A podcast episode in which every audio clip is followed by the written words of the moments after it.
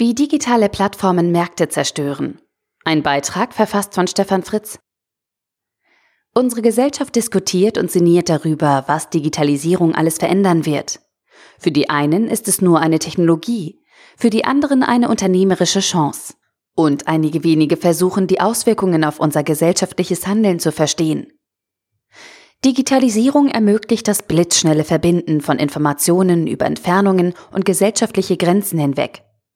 Damit wird eigentlich klar, dass die Digitalisierung auch unser kapitalistisches Grundsystem radikal verändern wird. Das Grundkonzept des Kapitalismus basiert auf einer gesellschaftlichen Annahme oder Voraussetzung, der sich sozial agierende Individuen seit der Aufklärung unterwerfen, dem Privateigentum. Neben dieser soziologischen Komponente beruht das gesamte Gedankengebäude auf einer These. Der Markt ist die effizienteste Form der Steuerung von Produktion und Konsum. Immerhin konnte diese Markteffizienzhypothese von Pharma, Schiller und Hansen vor ein paar Jahren mit ein paar weiteren Annahmen sogar bewiesen werden und wurde 2013 mit dem Wirtschaftsnobelpreis belohnt. Demnach ist der Markt die effizienteste Form der Kooperation von zwei Wirtschaftspartnern. Dass diese These richtig ist, wenn ich vergleichbare Waren zu einem fixen Zeitpunkt erwerbe oder tausche, scheint einsichtig. Der Ansatz gilt bei Autos und Häusern ebenso wie beim Kauf einer CD. Über die Kategorisierung von Qualitäten können wir uns vor dem Kauf die notwendigen Informationen beschaffen und zum Kaufzeitpunkt eine Entscheidung fällen. Interessant ist auch, wie Marktplätze in der bisherigen Welt des Kapitalismus für die Vermittlung honoriert werden. Der Lebensmittelhändler erhält einen Anteil am Verkaufspreis, wenn er Herstellern die Möglichkeit gibt, ihre Waren in seinem Schaufenster und Regalen auszustellen und damit zum Kauf anzubieten. Wertpapierhandelsplätze wie die NYSE oder Deutsche Börse erhalten einen fixen Anteil am Wert der Wertpapiertransaktion, ebenso wie der Immobilienmakler oder der Autoverkäufer. Vergleichsportale erhöhen die Informationseffizienz und verringern zunächst die möglichen Marktverzerrungen durch ungleiche Informationsverteilung. Erreichen Marktplätze eine eigene Reichweite, können sie die Markteffizienz an der einen oder anderen Stelle austricksen, so wie wir es bei Amazon oder großen Vergleichsportalen heute sehen. Die Qualität eines Marktplatzes lässt sich nach der Transparenz der Regeln für die Teilnehmer beurteilen. So schaffen Börsen wie die NYSE oder die Deutsche Börse Qualitätsstandards, zum Beispiel den Prime-Standard oder Regeln zum Insiderhandel, um die gleichwertige Informationsversorgung aller Teilnehmer zu gewährleisten. In vielen anderen Bereichen gibt es weniger Transparenz für uns Verbraucher, etwa bei Amazon oder einem Internetshop. Die Effizienz eines Marktplatzes hängt also im kapitalistischen System von der Effizienz der Informationsverarbeitung ab. Das ist auch genau der Grund, warum Hochfrequenzhandel funktioniert und die eigentlich verschwindend kleine Zeitspanne von 10 Millisekunden als Latenz der Informationsverarbeitung innerhalb eines Rechenzentrums entscheidend für Vor- und Nachteile in diesem System sind. Eine digitale Plattform koppelt zwei Märkte, die bisher unabhängig voneinander funktioniert haben und verändert die Art und Weise, wie wir die Leistung konsumieren.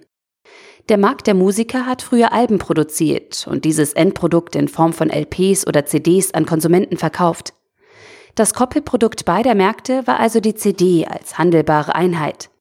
Heute kann eine Plattform einen einzelnen Song und oder einen Künstler als Service, Musik hören, an viele Konsumenten in individueller Form ausliefern. Aus dem Koppelprodukt Auto wird in Zukunft der Service Mobilität. Und diesen werden wir, egal mit Fahrer, Taxi oder ohne Fahrer, Carsharing, autonomes Fahren, in sehr unterschiedlicher Form bereitstellen können.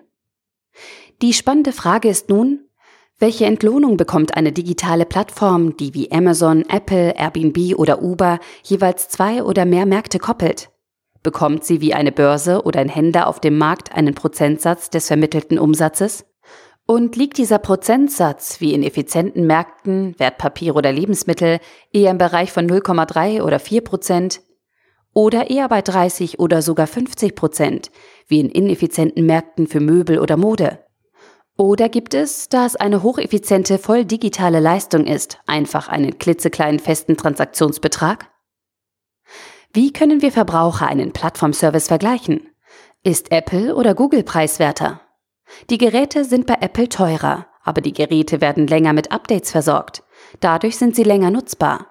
Das Google-Konzept erfordert, dass ich als Nutzer mehr relevanter Verbraucherinformationen, also Werbung, ausgesetzt bin Doch welcher der beiden Ansätze ist auf drei Jahre gesehen wirklich preiswerter? Festzuhalten ist, dass digitale Plattformen und SS-Service-Leistungen die Vergleichbarkeit für uns Verbraucher stark einschränken, weil sie die Idealbedingungen effizienter Märkte ausschalten. Es lassen sich eben nicht mehr mehrere Anbieter der gleichen Leistung zu einem Zeitpunkt vergleichbar darstellen. Denn der Abruf eines gewünschten Services wie Mobilität oder die zuverlässige schnelle Versorgung mit allen möglichen Waren wie bei Amazon findet nicht mehr zu einem Entscheidungszeitpunkt mit Informationssymmetrie statt. Ein Service wird per Definition über einen längeren Zeitraum abgerufen und konsumiert, meist als Abo-Geschäftsmodell. Es ist gar keine Informationssymmetrie mehr möglich, weil nicht mehr die Vergleichbarkeit der Transaktion, sondern die kontextabhängige individuelle Entscheidung im Vordergrund steht. Plattformen und SS-Service-Leistungen stellen damit die Eckpfeiler des kapitalistischen Systems, nämlich die Effizienz und die angestrebte Gerechtigkeit der Märkte in Frage.